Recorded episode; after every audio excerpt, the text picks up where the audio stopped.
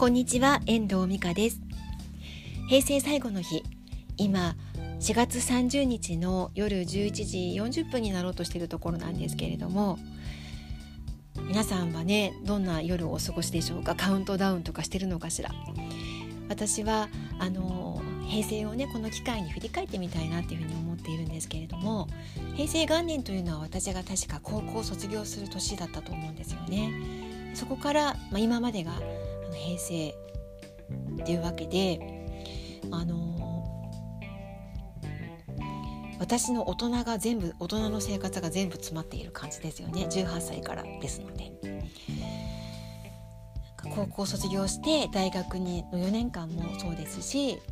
会社に入って、えーと、仕事していた6年間も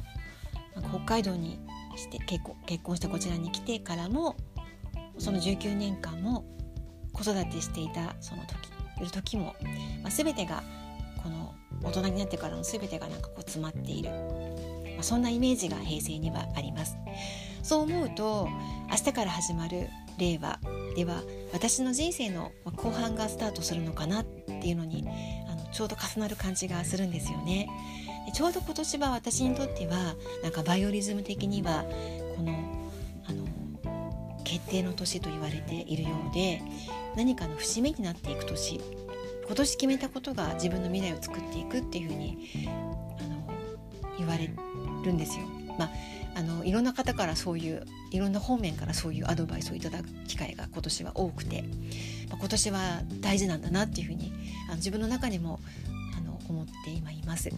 ちょうどやっぱりあの次のことに向かいたいというエネルギーも出てきていて新しいあの学びを始めたりとか次の自分のやりたいことに向かっての、まあ、そういうことも重なっていますのであのなんかいよいよあそこに向かっていくのかなっていうこう機運がねこの新しい時代のスタートとともに私も切っていきたいなっていうふうに感じています。で今日のあのボイスマガジンのお話なんですけれども今日はビジネスプロフィールライターとしてのお話なんですが、えっと、プロフィールを書く前に準備をしておきたいことをお伝えしていきます。えっと、文章は何でもそうなんですけど書くための素材が必要です何を書くかという内容がないとあの伝わるものも伝わらないんですよねでプロフィールを書くときに必要な素材というのは、まあ、その人物の人物っていうそのあなたっていうものがもちろん必要なんですけどその中でもどういうお仕事をしているのか、まあ、肩書きですよね。それとあと何を販売しているのかっていうことと信頼されるような実績この3つを用意してからあの書くことをおすすめしています。でまずはじめにあのどういう人なのか肩書きなんですけれどもできればあの専門性があるそういうものを前面に出したような肩書きがおすすめです私であればライターなんですけれどもプロフィールライターという肩書きをつけていますそれは私がビジネスブログであのプロフィールを作成して販売している仕事をしているからです。でなんでプロフィールライターという名前にしたのかっていうとライターとして世の中に知っていただくためにあのまずはプロフィールライターとして売り出そうって決めたから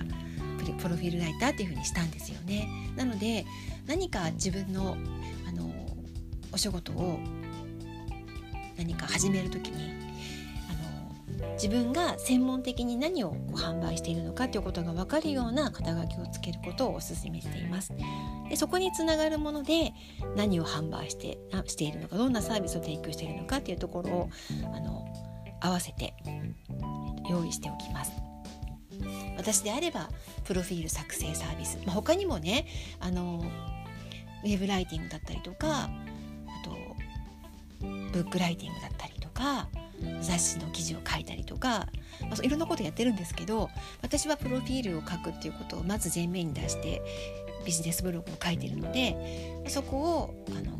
提供してますよっていうふうにあのお伝えしています。あと信頼する実績っていうところなんですけどこれについては何年プロフィールライターをやってきているのかっていうことだったりとか何本プロフィールを書いてきたのかっていうことだったりとか何人の人にあの人のプロフィールを書いてきたのかということだったりとか具体的な数が出るとあの読んでくれる人は安心をするし信用してくれると思います。そのあたりですねあとはあのお客様の感想も、効果的なのかなと私は考えています。プロフィールを書く時また文章を書く時には素材が大事なのでまずあのプロフィールを書く前には3つの素材肩書き何を販売しているのか信頼する実績この3つを揃えてから書き始めていきましょう。えっ、と新しい時代になりますのでプロフィールも整えていくことが大事かなっていうふうに考えています。ゴールデンウィークのこの機会に自分のプロフィールぜひ見直してみませんか？では今日はこの辺りで終わりたいと思います。最後までお聴きいただきましてありがとうございました。また聞いてくださいね。ではまた。